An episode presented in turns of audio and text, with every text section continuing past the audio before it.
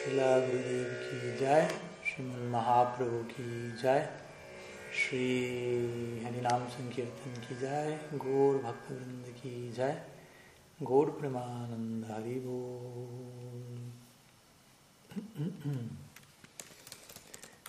Un segundo. Buenas tardes a todos. Bien.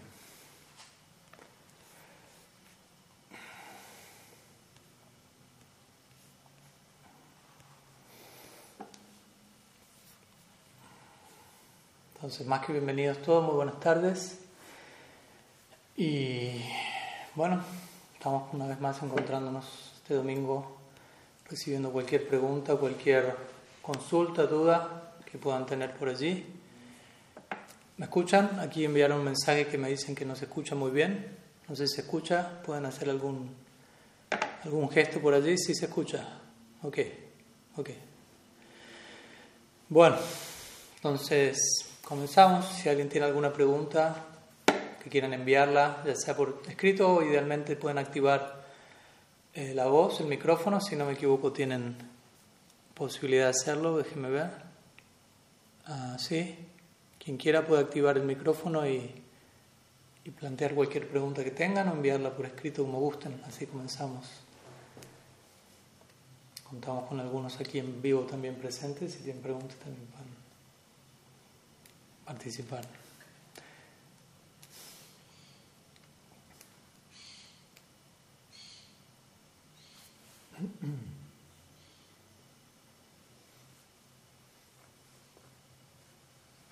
Silencio garrafal en la audiencia. Madhunam levantó la mano, me parece. No rompa el hielo, adelante. De Krishna. Muchas gracias por la invitación. Espero que todos se encuentren muy bien. Y bueno, eh, mi pregunta está relacionada. Hace ya algún tiempo Maharaj hacía una dinámica muy entretenida en Facebook. Sus clásicas adivinanzas semanales.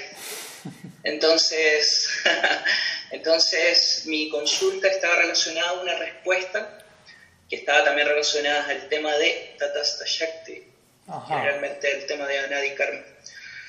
Entonces, en relación a Tatasta Shakti, cito textual, en verdad no existe un área geográfica entre este mundo material y el espiritual llamada Tatasta.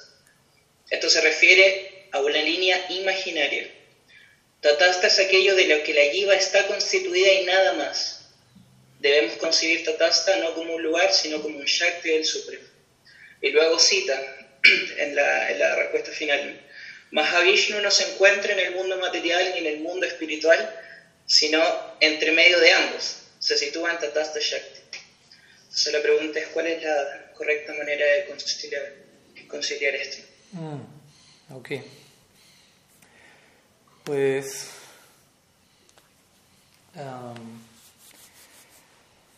pues sí, lo primero que mencionó, o ambas cosas son correctas, pero obviamente hay, hay que explicarlas porque parece haber una contradicción allí. Por un lado decimos, Tatasta Shakti no es un, un área geográfica y por otro lado Mahavishnu está en Tatasta Shakti entre medio de esto y aquello, ¿no? Y obviamente es, es en un punto difícil explicar ciertas realidades en,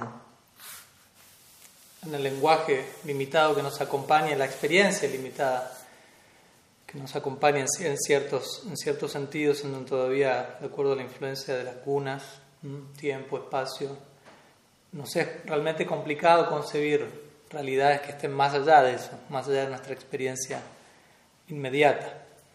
De hecho, las mismas escrituras continuamente dan analogías intentando ilustrar eh, ciertas cosas que van más allá de, de lo que hasta ahora hemos experimentado. Eso en sánscrito también se llama bueno, diferentes tácticas, ¿no? Una es Bahu Chandra Nyaya, que significa si alguien quiere señalar a la luna, Chandra primero quizá va a señalar una rama que de alguna manera está cerca de donde está la luna como un punto de referente, ¿no? Ah, mira la rama. Y ahora mira la luna. Ah, ok. El punto central no era mira la rama, mira la luna. Entonces, por momentos las escrituras van a, a expresarse en términos en donde parece que ¿m? eh, el absoluto omnipresente ¿m? se encuentra localizado y, y lo está. De hecho, eso es parte también de algo que debemos entender que es la naturaleza inconcebible de Bhagavan. O si hablamos del absoluto, tenemos que hablar de alguien que tiene la capacidad de, de albergar eh, energías contradictorias en armonía. Eso significa ser el absoluto. ¿no? Justamente es una, de las maneras más fáciles de las que podemos corroborar que nosotros no somos el absoluto. Porque rápidamente, ante la menor contradicción, se nos hace complicado sobrellevar la, situación. Pero en el caso de Bhagavan, él, él tiene esa capacidad.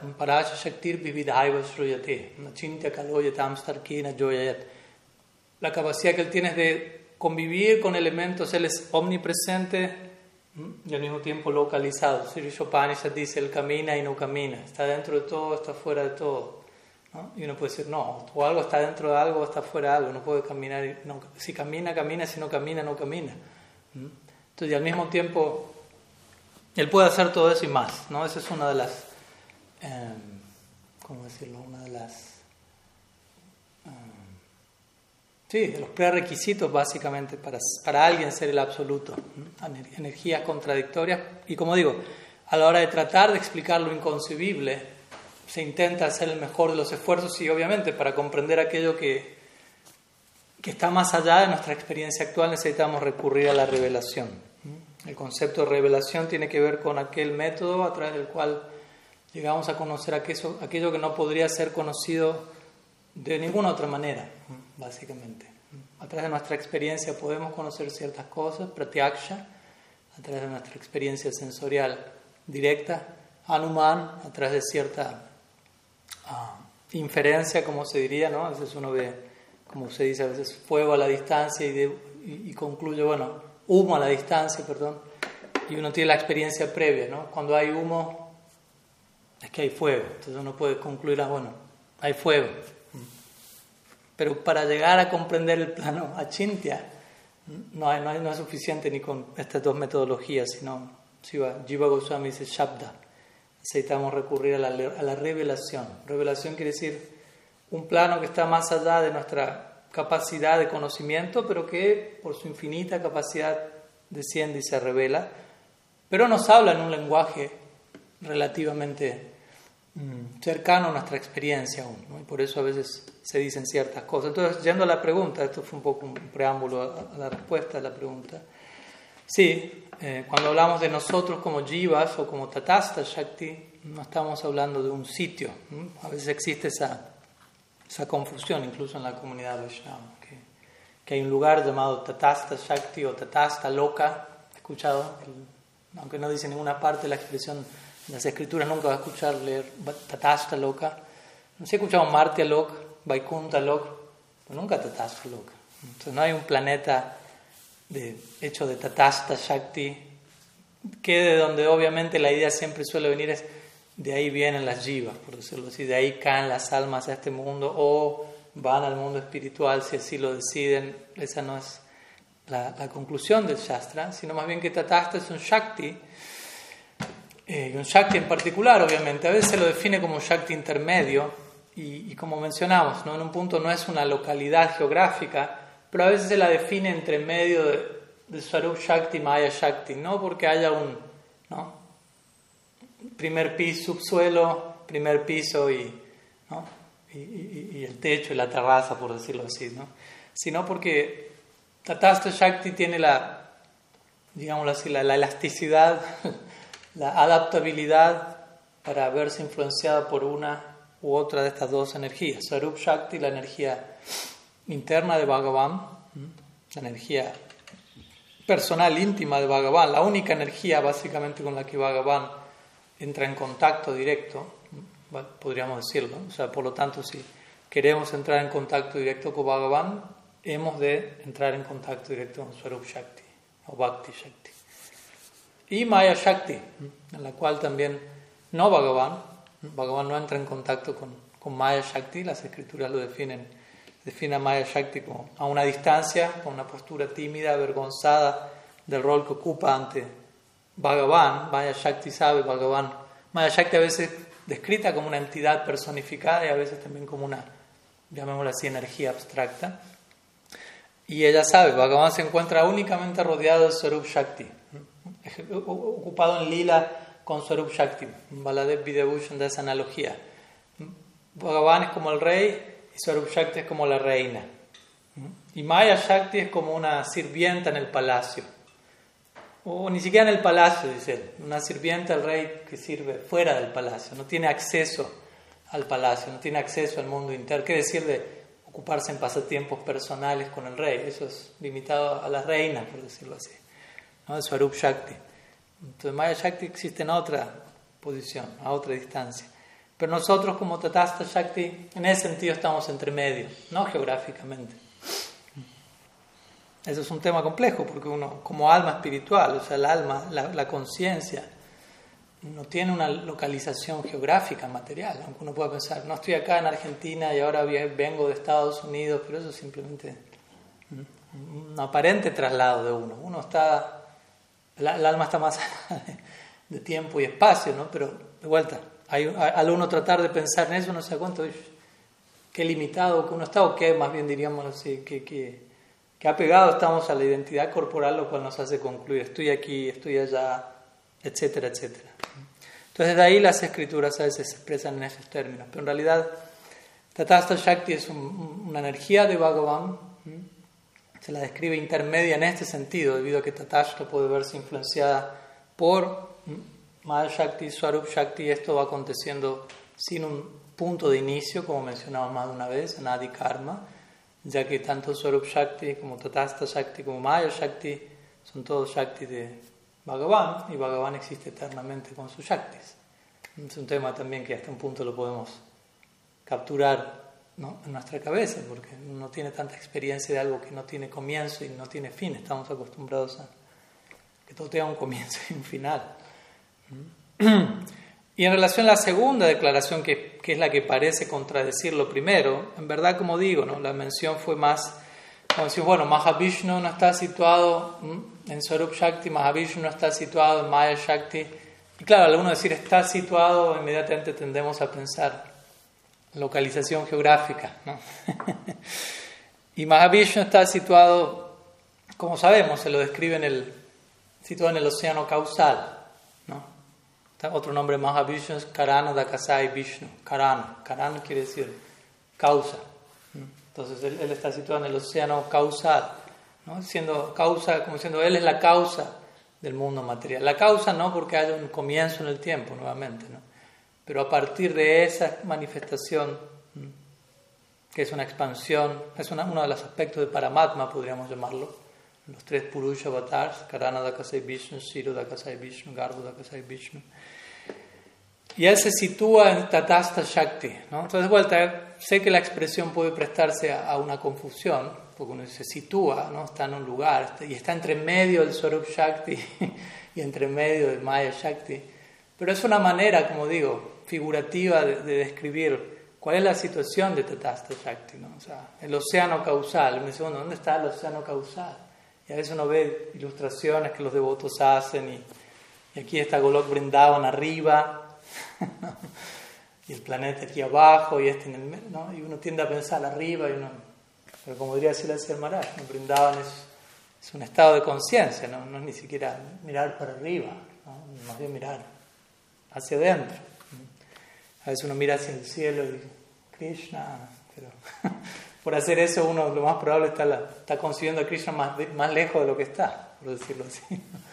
Krishna, Dios, pero si algo así, oh, Krishna, pero ya está en el santo nombre.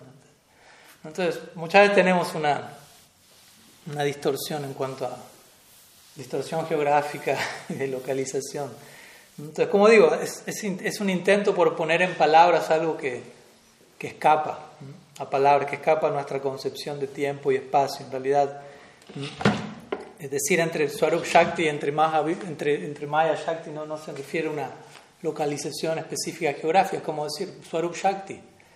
¿Dónde está el Swarup Shakti? Cuando dice los planetas espirituales, no es que uno se toma un avión y llega ahí. Aunque incluso las escrituras describen eso, es decir, ¿no? dicen, Maharaj partió de este mundo y aparecieron los Vishnudutas con aeroplanos y lo transportaron a Vaikunta. ¿no? Y parece ser, ah, ¿no? Está, hace un viaje de tanto, no pensará cuántos kilómetros será hasta pero no lo podemos eh, medir en, kilómetros. ¿no? Eh, intentar medir eso inmediatamente implica eh, lo que técnicamente llamaríamos caer en Maya, porque Maya significa aquello que puede ser medido, entre otros significados, obviamente.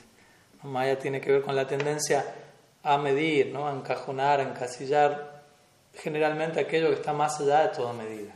Por eso cuando uno dice está en Maya tal persona o estoy en Maya, significa, aunque soy ilimitado, me concibo como limitado. Aunque soy eterno, me estoy viendo como temporal. O sea, me estoy limitando a mí mismo. Estoy midiendo, por decirlo así. Medida quiere decir límite. Si yo puedo medir algo, quiere decir, es limitado. Yo no puedo medir al ilimitado. Nosotros mismos como alma espiritual, aunque no somos el absoluto, somos inmedibles en términos materiales. Entonces, en ese sentido, no son intentos por, por transmitir ideas, por ilustrar, mediante a veces analogías, mediante palabras, expresiones que a veces nos resulten cercanas a nosotros. Por ejemplo, Jiva Goswami hace eso en su Bhagavad Sandarbha. Él se va a disponer a describir Swarup Shakti. Y uno dice, pero ¿cómo le hablo de Swarup Shakti a, alguien que... Obviamente el libro está más dirigido a Vaishnavas, pero hagamos de cuenta a alguien que no entró en contacto con el Swarup Shakti, alguien que no, que no, no, no, no está abocado al cultivo espiritual, no entró en contacto con el Swarup Shakti. Es una Tatasta Shakti sin Swarup Shakti. Entonces, ¿cómo le hablo a alguien del Swarup Shakti, a alguien que nunca entró en contacto con el Swarup Shakti? Entonces, ¿qué hace él? Empieza hablando de Maya Shakti. Empieza hablando de lo que conocemos. y de ahí empieza a, a contrastar. Bueno, Maya Shakti es esto, esto no es Swarup Shakti. ¿no? Así como Maya Shakti se caracteriza por Swarup Shakti. Y gradualmente nos intenta dar una idea de algo que quizás no conocemos, pero de manera negativa, como Krishna al hablar en el Bhagavad Gita, ¿no? cuando Krishna en el capítulo 2 describe el alma, ¿qué dice del alma? Básicamente habla todo en términos de nuestra experiencia. El alma no se moja, no se quema, no se seca por el viento, el agua no la moja, el, fuego, elementos con los que estamos familiarizados. Si uno empieza a hablar del alma en, en, Golok, uno dice, mm, ¿qué es eso? El alma no muere, el alma no nace. Ah, sí, claro pero no está diciendo qué es el alma, está diciendo qué no es, qué no le pasa. Y cuando logra decir algo positivo acerca del alma, Krishna lo único que dice en el verso tres veces la palabra Ascharyavat, Ascharyavat, Ascharyavat, significa es sorprendente. Que uno puede decir, no dijo nada, pero lo dijo todo, para aquel que tiene una experiencia del alma. Ya está hablando del alma nomás, ni siquiera está hablando todavía de, de Bhagavan. ¿no? del Swarup Shakti, hablando del alma en sí.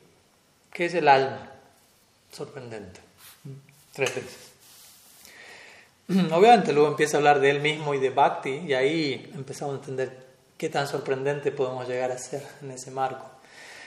Pero el punto sería ese, ¿no? O sea, Tatasta Shakti no es un sitio. Cuando hablamos de línea imaginaria, obviamente tampoco estamos diciendo que es que nosotros somos imaginarios en el sentido de que no existimos o algo así, porque eso parecería más la filosofía de, de Sankaracharya, Brahman, Satyam, Jagan, Mitya, que él diría únicamente Brahman es real, nada más es real, ni este mundo es real, ni su idea de que es un alma es real, ni su idea de que existe Dios separado es real, solo Brahman es real. ¿no? Lo cual obviamente es la doctrina que más diametralmente se opone a la conclusión Vaishnava. Entonces, Tatasta Shakti es real. Cuando hacemos línea imaginaria es por el ejemplo que a veces se da, ¿no? Entre, entre el agua, entre el océano, en la playa y entre la arena, hay una línea que divide una cosa de la otra, pero está en continuo movimiento. El agua se mueve, va para aquí. Como indicando, el alma puede moverse también. Swarup Shakti, Maya Shakti, Swarup Shakti, Maya. Pero no, es una línea imaginaria en el sentido de yo no puedo ponerle el dedo encima y acá está, agarré la línea. No, en ese sentido ¿Por qué? Porque eh, de vuelta estamos hablando del alma, tatasta. que somos nosotros tatasta? Tatasta significa nuestra identidad puede ser eh, definida únicamente en relación a, nuestro entorno. O sea, si quitamos toda influencia del entorno, ¿qué queda de nosotros? Traten de pensar en esa idea, es una idea interesante. Y no, para desanimarse, ¿no? Pero porque uno puede decir, ay, no tengo una identidad independiente de todo entorno. No, porque tatasta significa Eso, soy un producto del medio ambiente.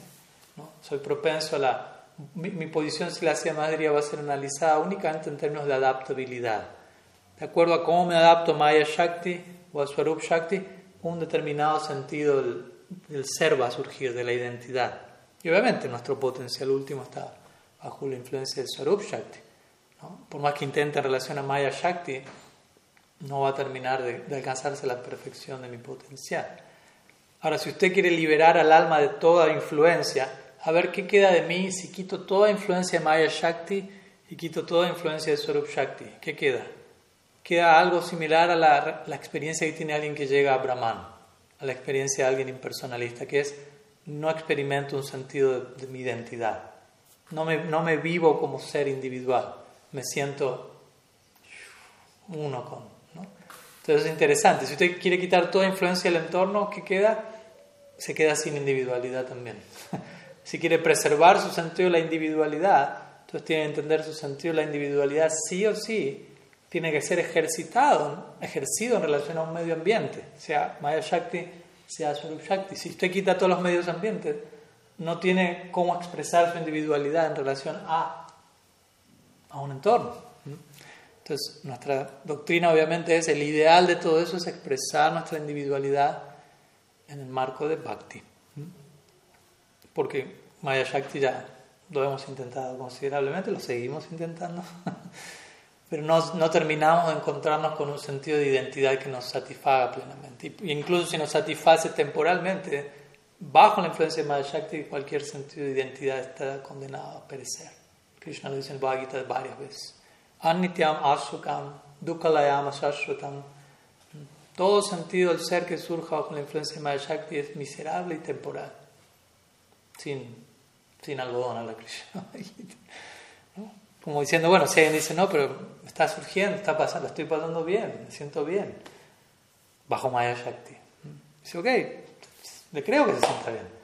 Pero asashrutam o anityam, es decir, eso es impermanente. Entonces está, dura, dura hasta que perece. Entonces, bueno, algunas ideas en relación al, tema, que espero que, se haya entendido como la aparente contradicción de la segunda frase en realidad era una manera de intentar expresar algo en un punto, más allá de las palabras, pero la, idea central está en, el primer concepto que compartiste, ¿no? en relación al punto de Tatasta Shakti, es una energía, pero no, un área geográfica. Nosotros somos Tatasta Shakti.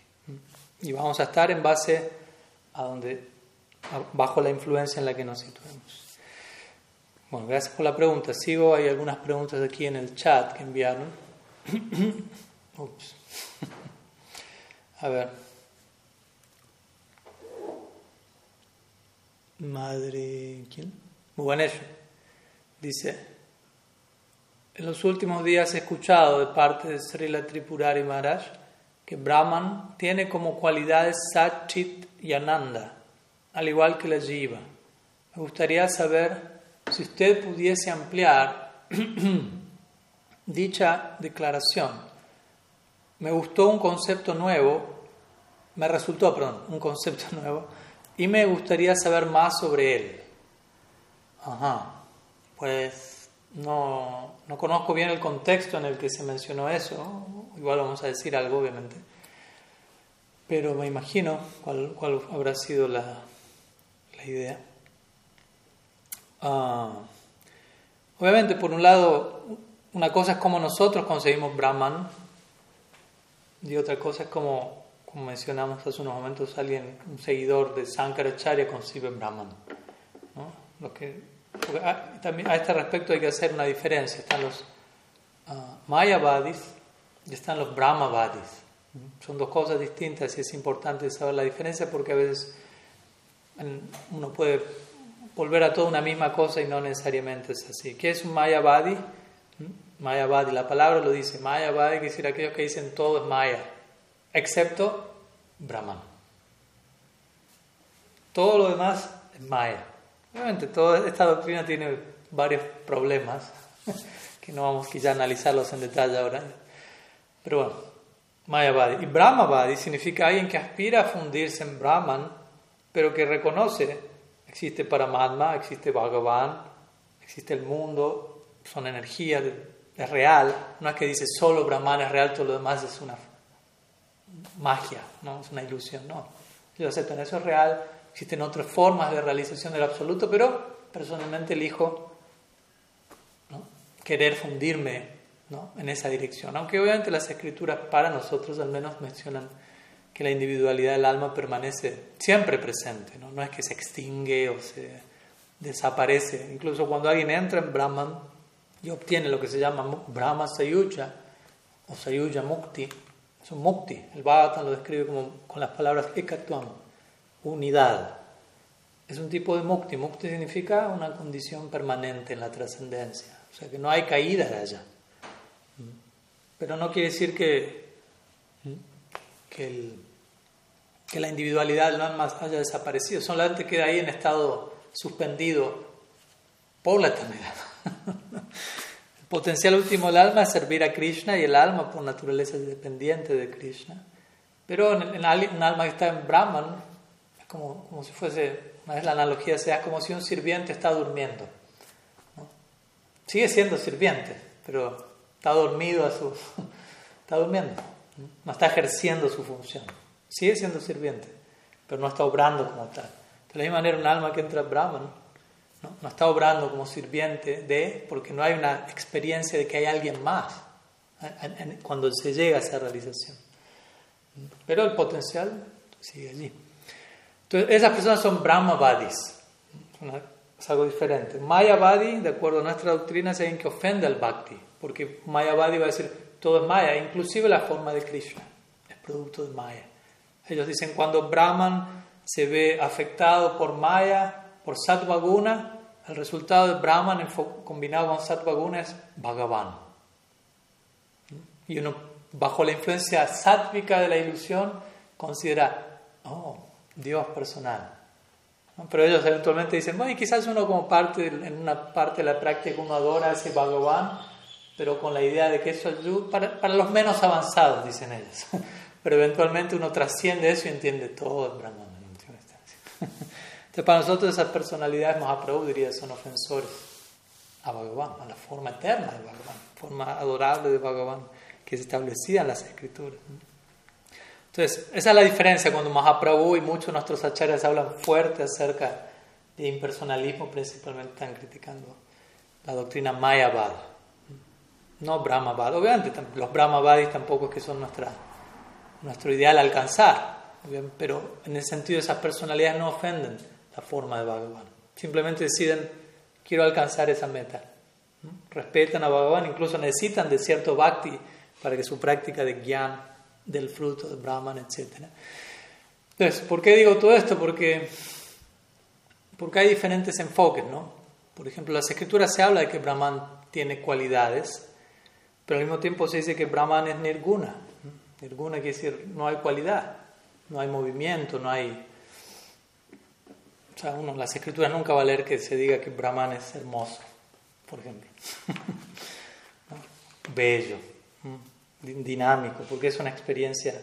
Pero hay un tipo de ananda al mismo tiempo, ¿no? Entonces, aparente, vuelta, aparentemente hay cierta contradicción allí. O sea, hay ciertos, obviamente en Brahman hay una experiencia que conoce como Brahmananda. El, el, el ananda, la bienaventuranza de alcanzar Brahman. Hay diferentes niveles de ananda. Tenemos Atmananda, la bienaventuranza del alma, o sea, la jiva tiene, es una unidad de Sachitananda, somos Sachitananda. Es importante a la hora de que, de que se nos pregunta qué somos identificarnos, soy Sachitananda. Claro, obviamente, como dijimos, Tatasta, dependiendo con el entorno, ese Sachitananda va a volverse super sat, super chit, super ananda o un reflejo desvirtuado. Y mm, entonces somos Sachidananda. Entonces, cuando el alma se realiza a sí misma, incluso cuando alcanza niveles muy desarrollados de Sattva Guna, podríamos decir, entra en contacto con Atmananda, con verse a sí mismo como alma. Interesantemente, el comprenderse a sí mismo como alma y sentir eso tiene más que ver con Sattva Guna. Todavía sí están en el marco de las gunas, imagínense. Pero un nivel muy refinado de Sattva con un casi total predominio de sattva guna, pero igual las escrituras dicen, donde haya una guna, están las otras dos también. No es que alguien es, alguien puede ser muy sádvico, pero rayas y tamas están ahí también. Quizás no predominando, pero están ahí. No es que hay solo sattva y no hay rayas y no hay tamas. Donde hay una, están las otras dos. Las escrituras las describen una y otra vez. Krishna el Gita dice, en realidad las tres están compitiendo por, por el liderazgo, por decirlo así. Y en algunos casos muy avanzados vemos sattva, hiperprominente, y la experiencia de Atmananda, una bienaventuranza de saberme alma. ¿Qué será eso? Algo interesante. Entrar en contacto con el Satchitananda de la Jiva.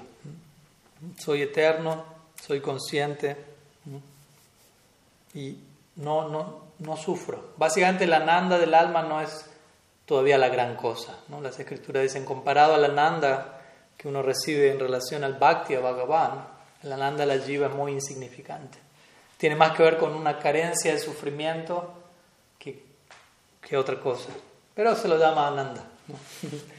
Ahora, por encima de eso, si alguien alcanza Brahman y experimenta, Brahman es un aspecto del absoluto. Bhagavatam lo dice, Brahmeti, Paramatmeti, Bhagavaniti, Shabdyate. Tres aspectos del absoluto. Interesante el Bhagavatam dice, Vadanti tattvavidas tattvam jnanam advayam.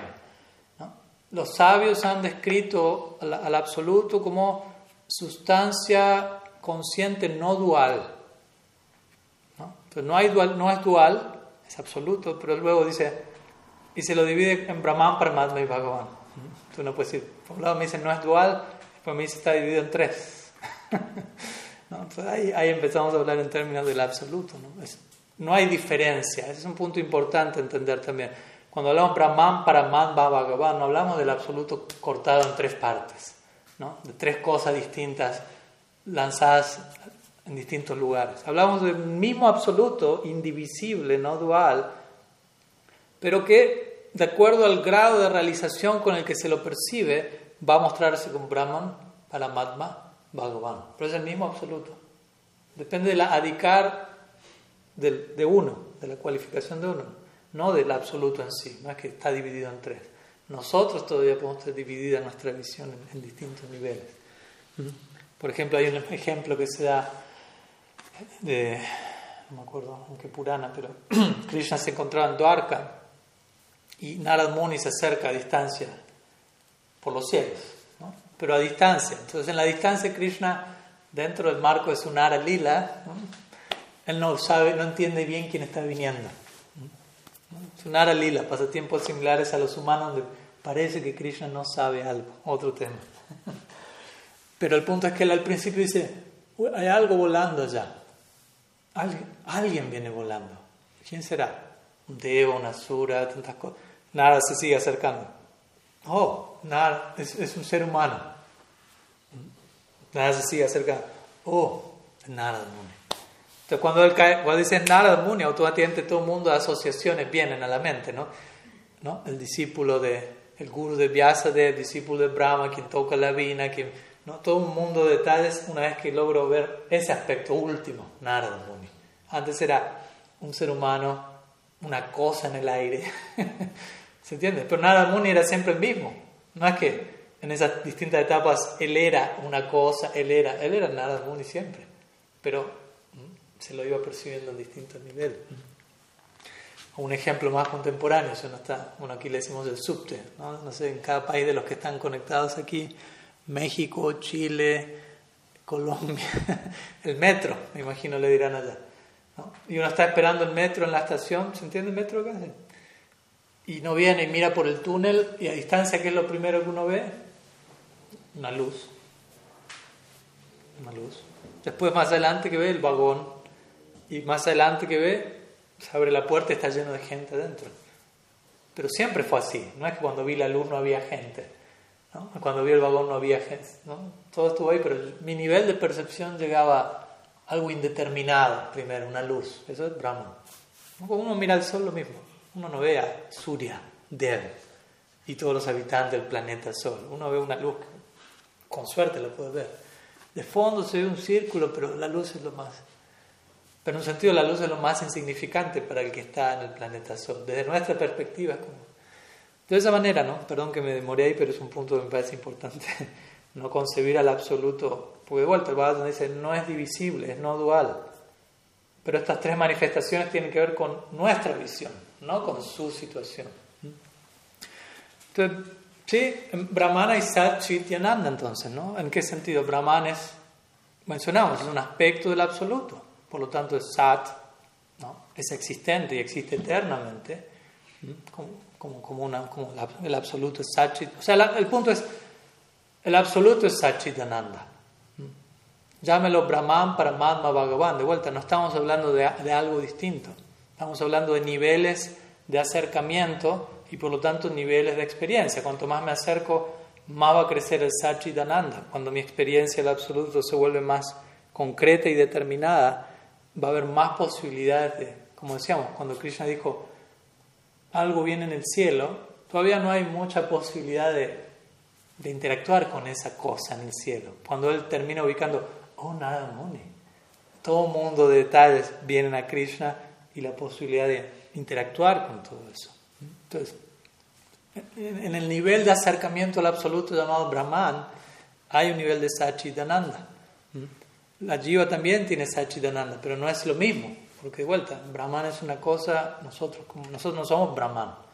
Ahí viene también el error de los que piensan, el alma viene de Tatasta Shakti o de Tatasta Loka, y ese Tatasta Loka es Brahman. A veces hace todo ese menjunje. Entonces, Brahman está hecho de nosotros, básicamente. Es una idea extraña. Ahí usted nos está diciendo, no, pero si Brahman, Paramatma y Bhagavan son tres aspectos del absoluto, y, nosotros somos un Shakti del absoluto. El absoluto es Shakti Mam, el energético, Brahman, Paramatma, Bhagavan. Nosotros somos Tatasta Shakti. Entonces, si de repente uno de esos tres concepciones del absoluto está hecho de almas, es una idea muy y contraria a las escrituras. Entonces, el alma está hecha de un tipo de Sachidananda. En Brahman, en contacto con la experiencia de Brahman, se, describe, se descubre otro tipo de Sachidananda. Y obviamente, en contacto con Bhagavan, en última instancia, hay otro tipo de Sachidananda. Lo cual tiene que ver con Swarup Shakti.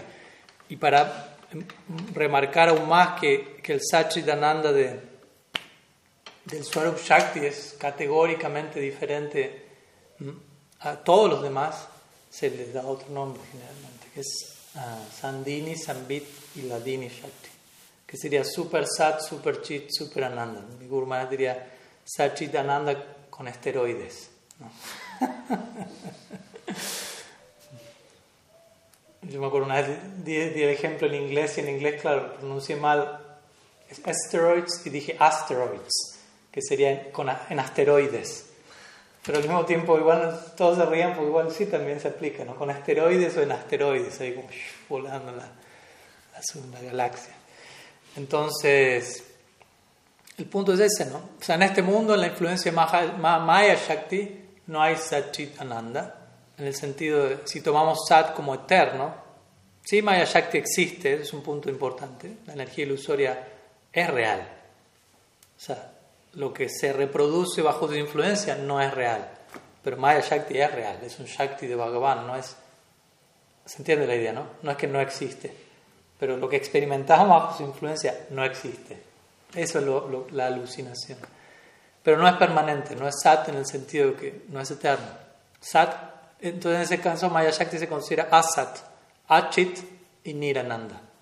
No es permanente, no es consciente. Maya Shakti, energía material, es materia inerte. La jiva la, activa al interactuar con ella. Y Nirananda, no hay bienaventuranza inherente a la materia, aunque parezca que sí. ¿no? Obviamente que parece que sí, y justamente por eso se conoce Maya Shakti. Ilusión. Parece que hay algo esperándome latente en los objetos de los sentidos pero el único ananda que yo experimento en relación a esos objetos es mi propio ananda proyectándose a ese objeto a través del apego a ese objeto. Entonces, por ejemplo, no sé, voy por la calle y paso un auto, no me da ninguna ananda. Pero si de repente alguien me dice, este auto es tuyo ahora, no, siento algo. Y me dice, pero si era el mismo auto que viste hace un rato en la calle y no te movió un pelo. No, pero que ahora es mío. Entonces, lo que causa Nanda es la idea de mío, ¿no? el apego que se generó en mí para con ese objeto. En otras palabras, mi propio ser que está hecho, Satchitananda, se proyectó a, la materia inerte y parece que la materia inerte tiene la capacidad de darme satisfacción, pero no. Cuando intento capturar eso, siempre se termina escurriendo entre mis dedos como un espejismo en el desierto. Entonces, en ese sentido, en Brahman, en el nivel de realización Brahman existe, hay, hay un tipo de Satchitananda, Brahmananda, se considera la Nanda de Brahman, Brahmananda, Atmananda, Brahmananda. Nosotros estamos personalmente interesados en Swarup Shakti Ananda o Bhakti Ananda, ¿no? la Nanda que viene en contacto con la energía interna de Bhagavan. Entonces, si el alma tiene un Satchitananda, Brahman, en el contacto con Bhagavan tiene su Satchitananda, y así sucesivamente. Bueno, seguimos. Otra pregunta hay algunas por escrito, pero si alguien tiene alguna que quieran presentar en vivo, ahí toman, toman la palabra. Eh, Valeria, tiene una pregunta, dice, quería preguntarle sobre el arrepentimiento de formas de haber, de formas de haber encarado situaciones pasadas, el dolor que produce el verlas hoy desde otro ángulo que aunque creo que hoy las enfrentaría de otra manera, la pregunta es cómo sobrellevar la supuración de errores que percibo hoy como imperdonables. ¿Se entiende la pregunta? ¿Sí? ¿Se entiende? Yo creo que sí. Ahí me dicen si entendí la pregunta en base a, la respuesta que, que, vaya a dar ahora. Eh,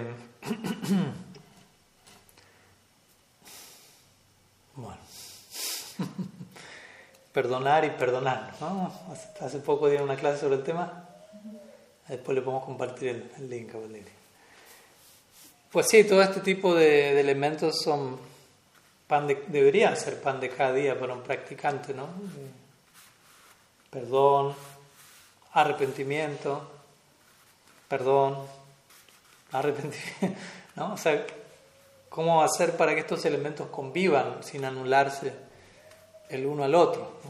Ese es el punto, porque uno puede incurrir tanto en uno, ¿no? por, por decirlo así, uno se puede arrepentir hasta tal punto, uno dice, bueno, que arrepentimiento, arrepentimiento, arrepentimiento. Y, se olvidó el concepto de perdón, ¿no? el arrepentimiento asfixió toda posibilidad de perdonarme a mí mismo, en este caso, o obviamente desde ya se puede proyectar eso en otras direcciones. ¿no?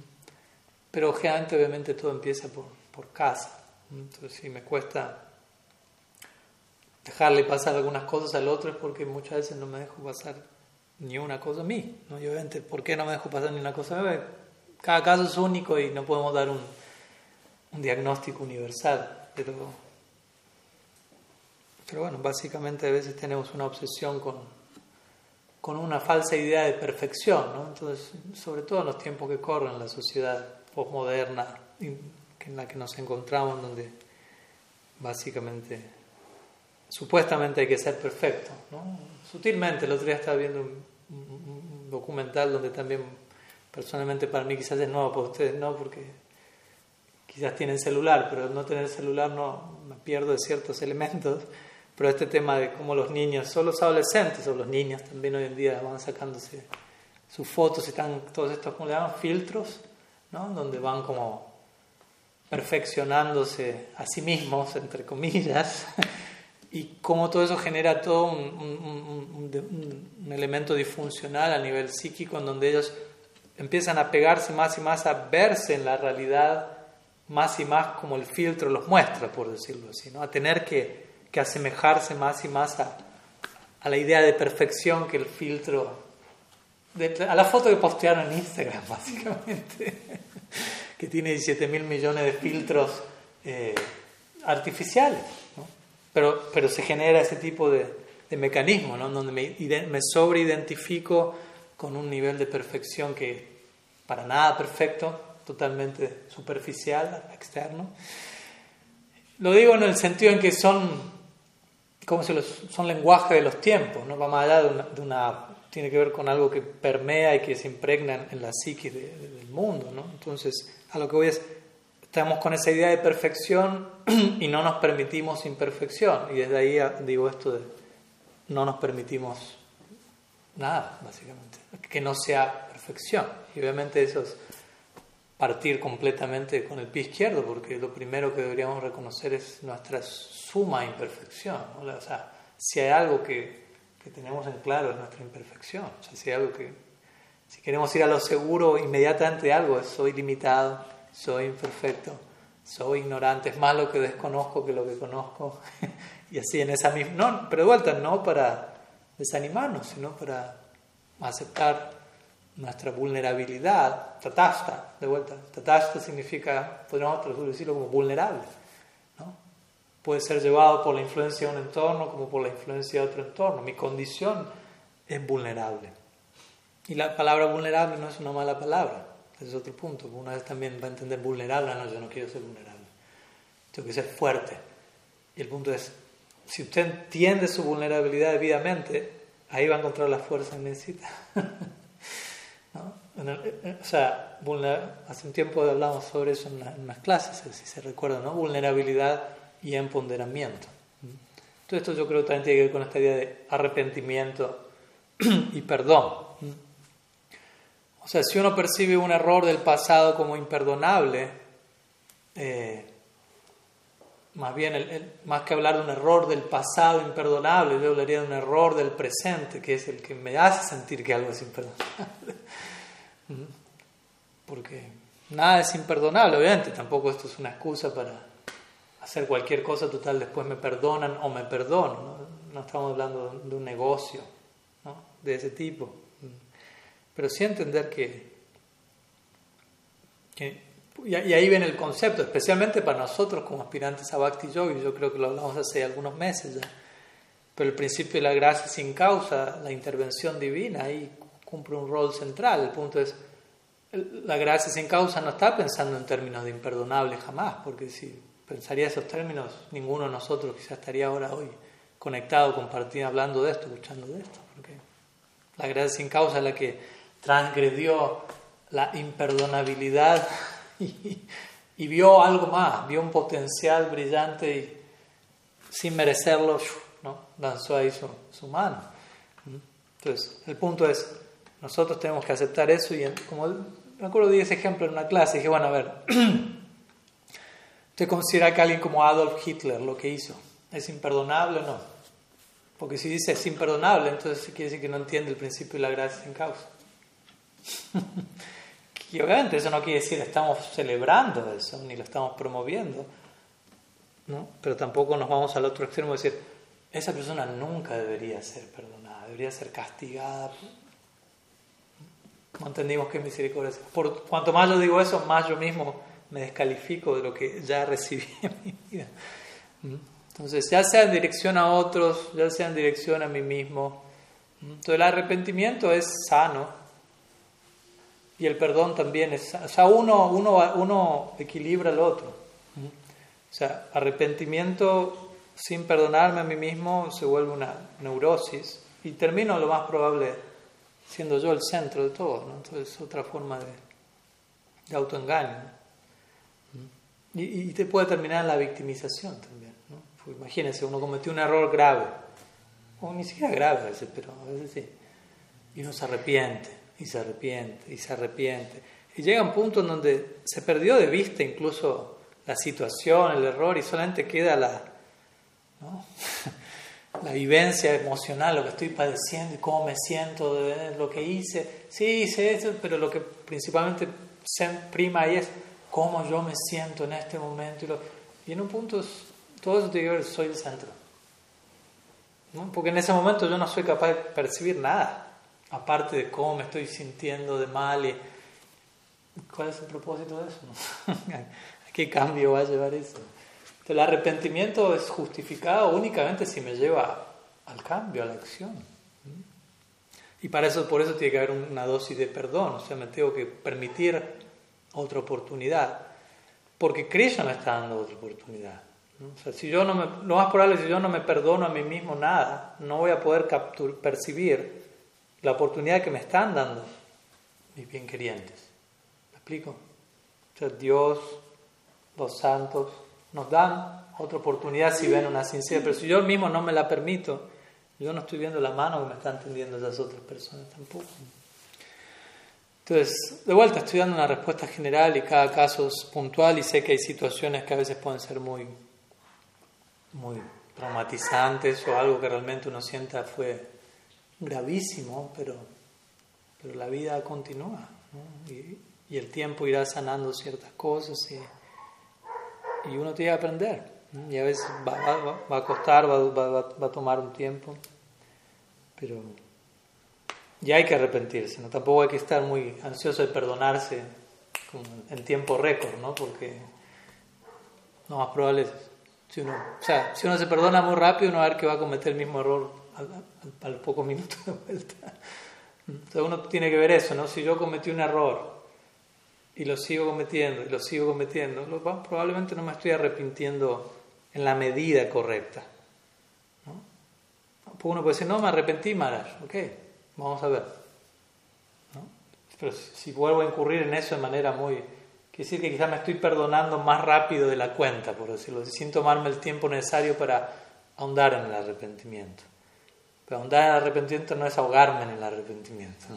Entonces, ahondar en el arrepentimiento, pues saber cuándo salir a la superficie ¿no? y, tomar aire, ¿no? porque si no también se puede volver todo se puede volver un. Un peligro, ¿no? para un lado, para el otro. Entonces espero que ahí sume y, lo que se sienta como imperdonable pueda entenderse como, como, algo superior, porque también, sí, ¿no? o sea, quedarme estancado por sentir que algo es imperdonable en un punto es algo completamente, ¿cómo decirlo? una falta de responsabilidad para con uno mismo, porque se espera mucho de mí y yo elijo quedarme ahí frenado, no, es imperdonable, es imperdonable, es imperdonable. En realidad es un mecanismo de, escape para no hacerme cargo del compromiso que tengo que tomar en mi vida, ¿no? con lo que siento como imperdonable. ¿no?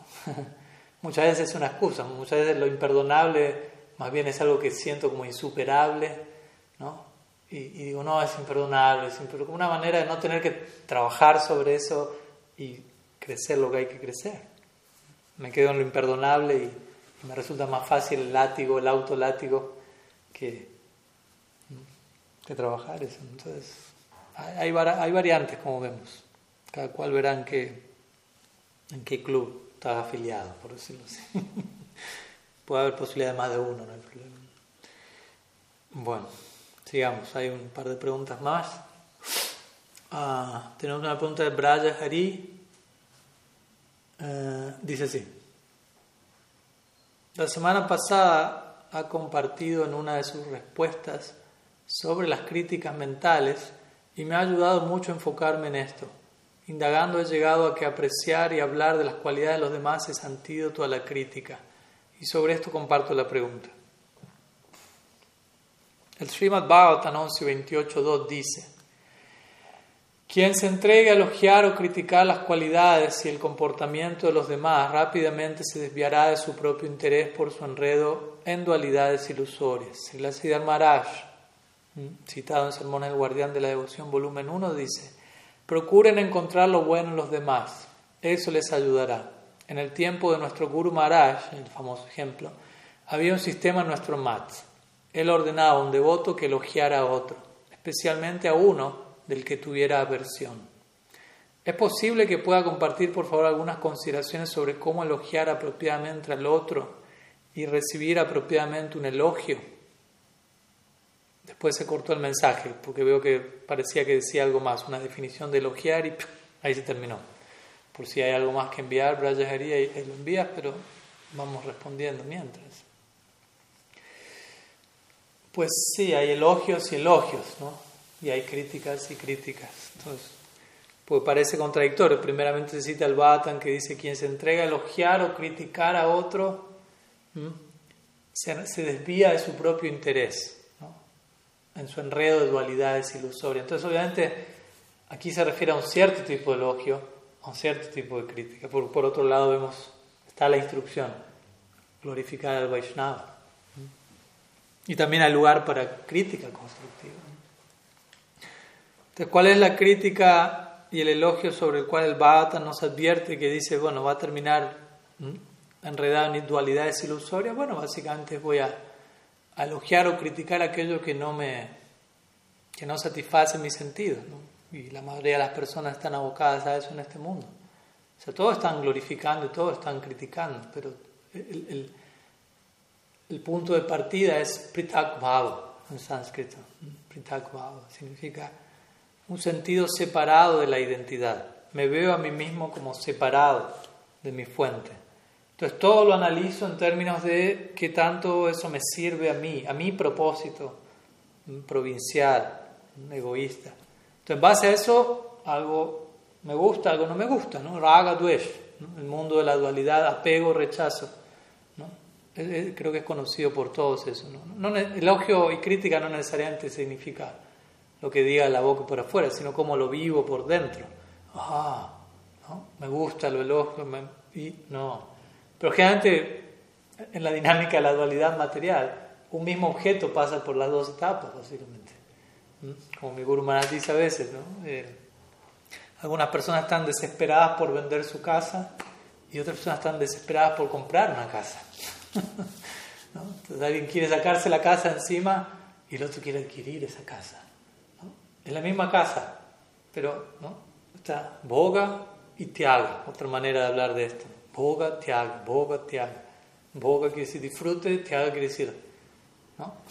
soltar algo, querer sacarme algo de encima. Boga ishvaya prashaktanam taya pahritam chetasam vyabhyasa yatmika buddhi shamaduna dice Krishna el Gita. Boga Ishwarya Prashaktanam. Dice que aquellos están apegados demasiado al disfrute ¿ah? de este plano y, a su concomitante desapego, no pueden entrar en samadhi, no pueden fijar su mente en mí, porque su mente está demasiado dispersa. Entonces, elogio y, y, crítica tiene que ver con eso, ¿no? Este mundo está lleno de eso. Usted prenda cualquier canal de televisión, etcétera, generalmente eso vamos a encontrar, elogio y crítica, elogio y crítica, pero ¿cuál es el, de vuelta, el interés, el marco? Entonces eso nos enreda, pero hay otro tipo de elogio y crítica que, que va a ser liberador.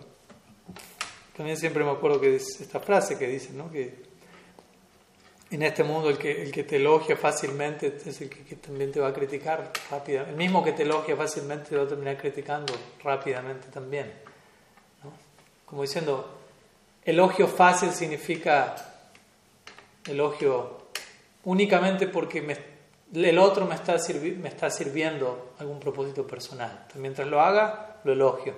Mientras eso se acabe, lo critico. en realidad no estoy ni elogiando ni criticando al otro.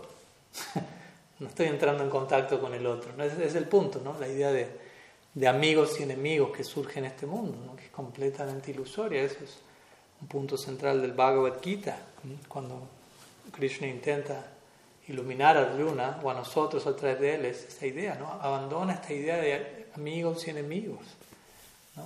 Mis familiares, mis parientes, mi esto, estos son los buenos, estos son los malos, estos son queridos. Todo eso en el marco temporal, material. Krishna dice, no hay amigos y no hay enemigos.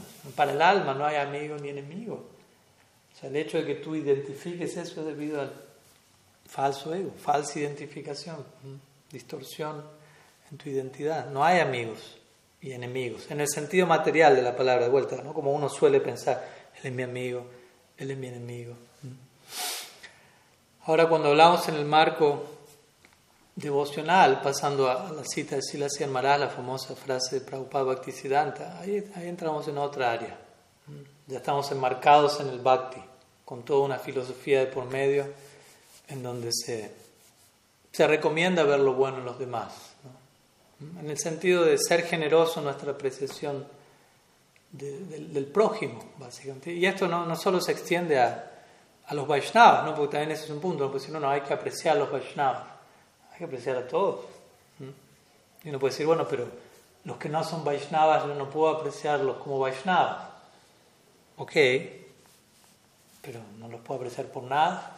pues, no, tampoco los quiero apreciar por algo temporal, tampoco voy a apreciar a alguien mundano por, o es tan millonario, tiene tanto dinero, no, no es algo que quiera apreciar.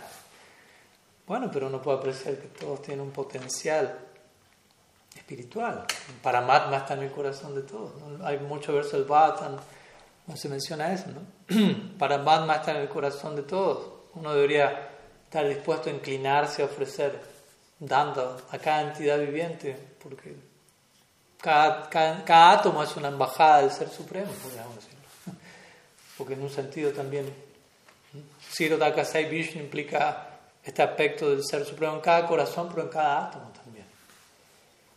Y uno puede decir, bueno, no lo tengo realizado, no tengo la visión.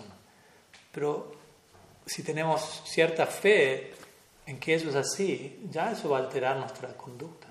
Imagínense, ¿no?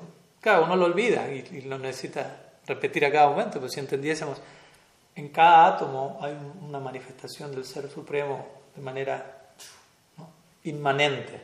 Está el aspecto trascendente e inmanente del absoluto. Trascendente quiere decir más allá e inmanente quiere decir dentro de todo. Como dijimos, Bhagavan, el absoluto, es la morada de toda contradicción. está dentro de todo, Krishna dice, Bhagavita, estoy fuera de todo.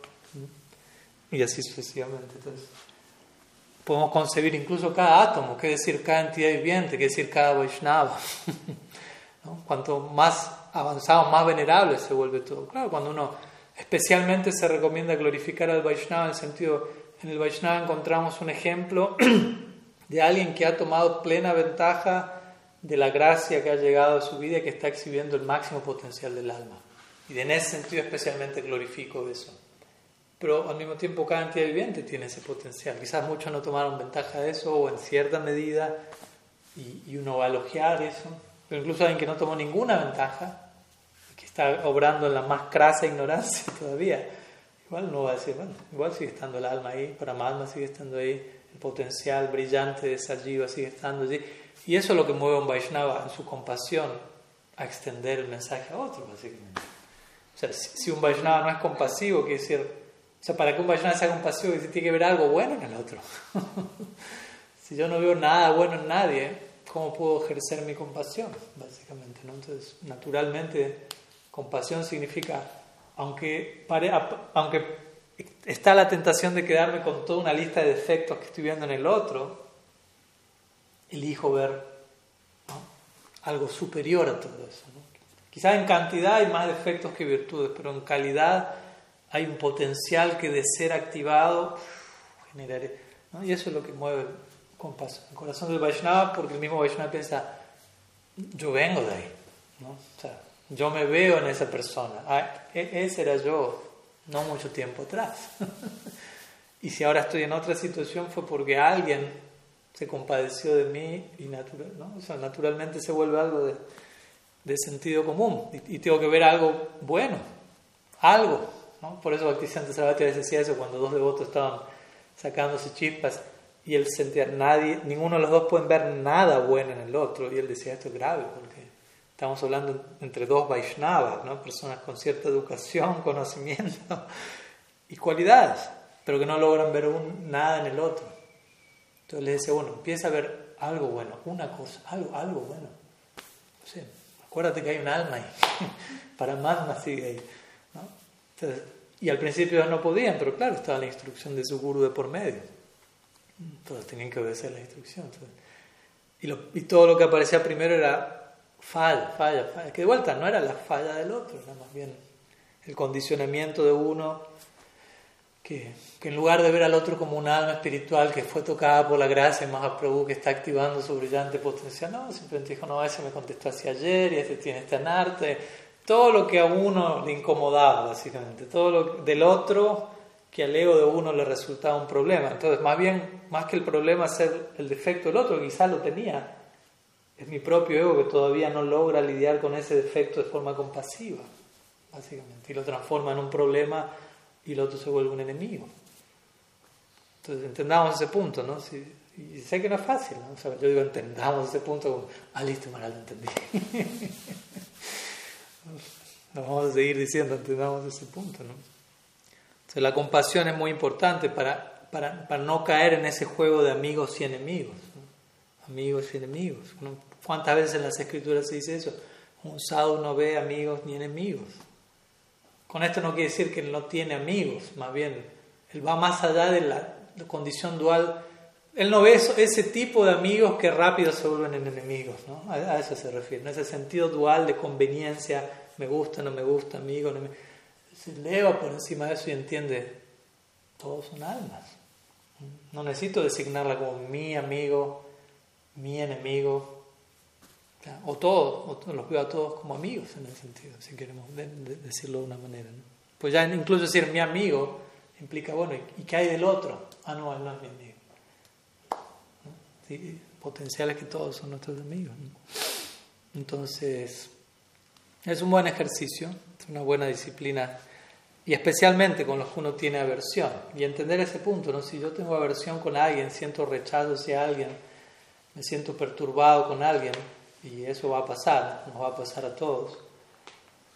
Tratar de, de, trabajar sobre eso uno mismo, ¿no? tratar de una y otra recordar, el problema no es con el otro, el problema no es con el otro, el problema no es con. O sea, el otro puede tener sus problemas, sin duda, pero a él o a ella le toca lidiar con sus problemas. Yo no puedo ¿no? agarrar esos problemas y... ¿no? Es el trabajo del otro. Y pues muchas veces hago eso, agarro el problema del otro, que el otro tiene que resolver, me le echo a mí sin yo resolver lo que yo tengo que resolver. Y no me ayudo ni a mí y probablemente no ayuda al otro tampoco. Al, refregarle al otro todo lo que tiene y que me afecta de esta manera, quizás no le estoy ayudando a él a, terminar, a hacerse cargo por su parte, a hacerme cargo, como yo elijo ver eso. ¿no? Siempre es como elijo ver eso. Y como decimos siempre, para nosotros como Gaudiya Vaishnavas la, regla dorada es el tercer verso del Sikshastra y es una píldora compleja de digerir. es, un verso que siempre a uno lo agarra infraganti, por decirlo así. Como si cada vez que uno se siente incómodo, perturbado, usted medita en ese verso y se da cuenta de en algo estoy fallando. vaya a ese verso para encontrar qué lo hace sentir incómodo. Y uno va a ver, Mm, no estoy siendo tolerante como debería ser. Fallé en ser humilde. Realmente estoy esperando respeto del otro. Estoy demandándolo. Y no estoy tan ansioso por dar respeto al otro. En una, en una de todas estas cuatro pilares que están obviamente interrelacionados, pero si uno es honesto, hagan el intento. Yo lo hago y me, me encuentro infragante continuamente. Pero es un buen ejercicio porque a uno lo ayuda a darse cuenta, o sea, nadie tiene la culpa de mi perturbación. O sea, yo no, yo no puedo ser tan cobarde y tan mediocre de asignarle a alguien más la culpa, la responsabilidad de cómo yo me siento. Yo elijo cómo me siento. Yo elijo cómo me siento. El otro puede estar insultándome, glorificándome, tirándome flores, tirándome dardos. Pero yo elijo cómo recibir eso, cómo interpretarlo, cómo yo, yo tengo mi responsabilidad conmigo mismo, cómo respondo a eso. Porque si no es fácil caer en la victimización. No, él fue así, me dijo esto y por eso yo me siento así.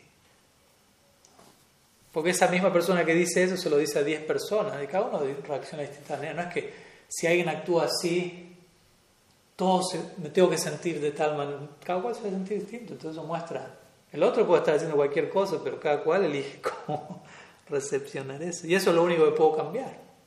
Generalmente no puedo cambiar mucho al otro. Si quiero cambiar al otro, la mejor manera es primero cambiar. Si alguien me está tratando mal, quizás yo no lo puedo cambiar. Yo puedo cambiar cómo elijo recibir, eso y quizás eso sea lo suficientemente conmovedor para ayudar al otro a cambiar. No es fácil. De vuelta, esa es la, la, la, vía más exigente, pero es la única solución, en definitiva. Los demás son atajos que terminan en laberintos sin salida, por decirlo así. Y terminamos enredados en una situación tras otra en donde cada vez que nos encontramos con un caso que no podemos resolver y que nos disturba, escapamos de eso y, y, no terminamos de trabajar como nosotros. Tenemos que, que elegir eso. Y eso sean tantos niveles, ¿no? Uno lo puede superar un nivel y piensa, bueno, ya, listo, lo logré. Después llega otra prueba y muestra, ¿se puede un poco más? Cuando Mahaprabhu está hablando con Ramananda Roy, Mahaprabhu decía, profundiza más. Ah, eso es superficial, profundiza más. Ahora está bueno, sigue profundizando. Incluso cuando está bueno, sigue profundizando. Entonces, llega un punto donde incluso está bueno para uno también. ¿no? No al principio quizás cierto ejercicio se siente más amargo y sé que tengo que profundizar, pero después de, cierta profundización ya no lo siento amargo, se siente bien. Pero no por eso voy a dejar de profundizar, al contrario, sigamos. Entonces, especialmente eso, ¿no? Como siempre recordamos la famosa frase de Jesucristo, ama a tus enemigos. No dijo ama a tus amigos, porque él sabía, eso es fácil. ¿no? ama a tu gato. Ah, cualquiera, ¿no? Hasta que me rajune la cara así. Entonces, el punto, el punto es ese, ¿no? Ama, ese es el desafío, ama a tus enemigos. ¿Y cuál es el punto de ama a tus enemigos? El punto es, no hay enemigos. Esa es la única forma en la que los vas a poder amar. Cuando dejes de verlo como enemigo, ahí lo vas a amar. Mientras mantengas el rótulo enemigo, enemigo, enemigo, no vas a poder amar a nadie. Y ahí por eso Krishna Bhagavata dice, La mente puede ser el mejor amigo o el peor enemigo. En otras palabras, ese es el único enemigo. Como uno filtra las propias experiencias en este plano. Entonces, controlar la mente significa dejar de ver enemigos, básicamente. O sea, abordar al enemigo, si es que hay enemigo, hay uno y está... Yo lo creé, yo le di de comer eso que lo volvió un monstruo, yo le di comida chatarra de la mañana hasta la noche por vidas y vidas, y yo sé que el, que tiene ahora que domar a la bestia y llevarlo a una dieta orgánica, por decirlo así. Y en la medida que hago eso, me doy cuenta que todos los monstruos que proyectaba dejan de existir, desaparecen. Todos los dragones lanzando fuego por la boca desaparecen. Pero de vuelta, son pocos los que generalmente están dispuestos a aceptar esto, ¿no? Es más fácil, entre comillas, fácil, barato seguir proyectando hacia afuera, ¿no? Y victimizándonos. Eso es Kali Yuga, Kali Yuga es la era de la victimización, básicamente. Generalmente decimos riña hipocresía, pero ¿qué, qué implica eso? ¿Qué, a qué lleva victimización? Riña es, me peleo con alguien, y peleo con alguien es ahí el enemigo, me hizo esto, yo me siento así, victimización. Hipocresía es, no me hago cargo de que yo estoy eligiendo ver eso así, y más bien le, lanzo la culpa al otro, hipocresía. Entonces, si quieren dejar de ser habitante de Cali, si queremos dejar de ser habitante de Cali, me sumo al combo, ya sabemos por dónde. Y este tercer verso es fundamental, de tantas maneras, ¿no? No nos acostumbremos a simplemente que se vuelva un, verso que me lo sé de memoria, pero está juntando polvo y le saco el polvo una, vez por día a la mañana cuando lo repito, y ya sigue la jornada, así, ¿no? Sin entender, ¿no? ¿Cómo puedo tomar refugio en esas instrucciones cuando viene eso, ¿no? Viene la ansiedad, la perturbación, etcétera. ¿no? ¿En, ¿En, qué puedo estar fallando? Estricto con uno mismo, misericordioso con los demás, eso significa. ¿no? ¿En dónde puedo ser más tolerante? ¿En dónde puedo ser más humilde? Y ahí está la verdadera paz que uno busca. Uno gente está muy perturbado y necesita paz. Pero la paz, de vuelta, no va a venir cuando todo está acomodado sin yo tener que ser más tolerante, humilde y respetuoso y modesto. La paz va a venir cuando me sumerja en, en esas virtudes. Sí, bueno, algunas ideas, pero que sumen. y ya casi estamos. Una más, hay una última pregunta de Gopinath Charya Das. Ah, una pregunta particular. Le voy a pedir aclaración, me parece, Gopinath, porque dice así la pregunta. ¿Qué nos puede decir en relación a que Krishna es un amante temeroso? Pues no sé, primero tendría que preguntar a usted qué quiere decirme con eso. O sea, en, base a qué lo dice, a qué se, a qué se refiere con, con la idea. Porque realmente no sé, no quisiera, no quisiera especular básicamente. Así que espero la, la, elaboración de la pregunta, es la última pregunta, si no tengo otra para seguir, así que opinar por favor, tipea rápido. o tome la voz, mejor, más práctico, activa, activa el micrófono y, y, y, y haz la ahí, ahí, ahí está, adelante. Sí. No, que el otro día hablando con un devoto Vidura Das, Ajá. Eh, hablábamos en relación a las pruebas, como uno trabajar la calidad, digamos, como para ofrecerse a Krishna. digamos, la entrega de uno. Ajá. Y me mencionaba que en relación a las pruebas que a uno vienen para trabajar esa calidad. Entonces me mencionó un momento como que Krishna es un amante temeroso. Y bueno, sinceramente no lo pregunté en el momento y me quedo ahí. Tienes que preguntar a él, esa pregunta no a mí. o sea, igual digo algo, pero te recomendaría que, que lo abordes ahí directamente con, con quien te dijo eso, porque es un concepto que generalmente no, no aparece. O, qué quiso decir, porque de vuelta, a veces se quiere decir algo que, que es certero, pero un texto fuera de contexto, como dicen, se vuelve un pretexto. Porque si uno dice amante temeroso, generalmente, ¿cómo se, especialmente si eso se refiere a Krishna, una palabra parece contradecir a la otra, ¿no? Como decir, tengo amor y tengo temor. O sea, amante, temeroso. O sea, si hay amor no puede haber temor. Proporcionalmente a uno no puede haber el otro. Entonces, más bien todo lo contrario, ¿no? Amor implica eh, ser temerario. ¿no? Temerario significa vai, ¿no? vai, vai charanarabindam. Aquel que toma refugio en sus pies de loto pierde todo el temor. De hecho, el Bhagavatam dice, Yad Viveti Swayam Bayam. ¿Mm? El temor personificado. ¿Mm? ¿Cómo dice el verso? Pero dice, Yad Swayam Bayam. El temor personificado te teme a ti, dice el de Krishna. Entonces, es una manera indirecta de hablar. Claro, no es algo para que nos dé miedo, más bien todo lo contrario. Debido al, al exceso de afecto, especialmente si hablamos de Krishna en Vrindavan. Estamos hablando de una tierra plena en, en armonía, en afecto, en belleza, ¿no? no en temor, no en cálculo. Temor quiere decir cálculo. Y cálculo quiere decir mis movimientos quedan detenidos, pero Vrindavan es descrito como un lugar donde cada paso es una danza. Imagínense, no hay cálculo ahí. Imagínense, cada paso, el caminar es danza, el hablar es canto. Jiva Goswami comenta diciendo, si caminar es danza y si hablar es canto, ¿qué será cuando se ponen a danzar y a cantar, en verdad? Si solo caminar es danza, en verdad, solo hablar es cantar, ¿qué será cuando se ponen a cantar y a danzar propiamente dicho? el punto es no hay lugar para el temor, no hay lugar para el cálculo, todo fluye de una manera completamente espontánea. Y Krishna está, o sea, ¿a qué le va a tener temor Krishna? No? El temor personificado le tiene temor a él. Él y su devoto toman todo, todo, todo riesgo posible para sí mismos, o sea, en relación a, al otro, por decirlo así. En la dinámica del lila, porque en definitiva llega un punto donde uno va a realizar no hay temor, no hay peligro. Si la más diría eso. Al comienzo de la práctica uno va a sentir, estoy tomando mucho riesgo y poca ganancia teniendo. Mucho riesgo, poca ganancia. Mucho riesgo, poca... Y obviamente uno no se mueve mucho. Cuando uno avanza más, dice él, uno va a sentir a mayor riesgo, mayor ganancia. Entonces uno percibe aún un riesgo, pero lo relaciona a la idea de ganancia. Ya no están opuestas la una con la otra. No, cuanto más me arriesgo, más gano, más recibo. Pero en la última etapa, dice él, uno va a realizar, no había ningún riesgo, solo ganancia.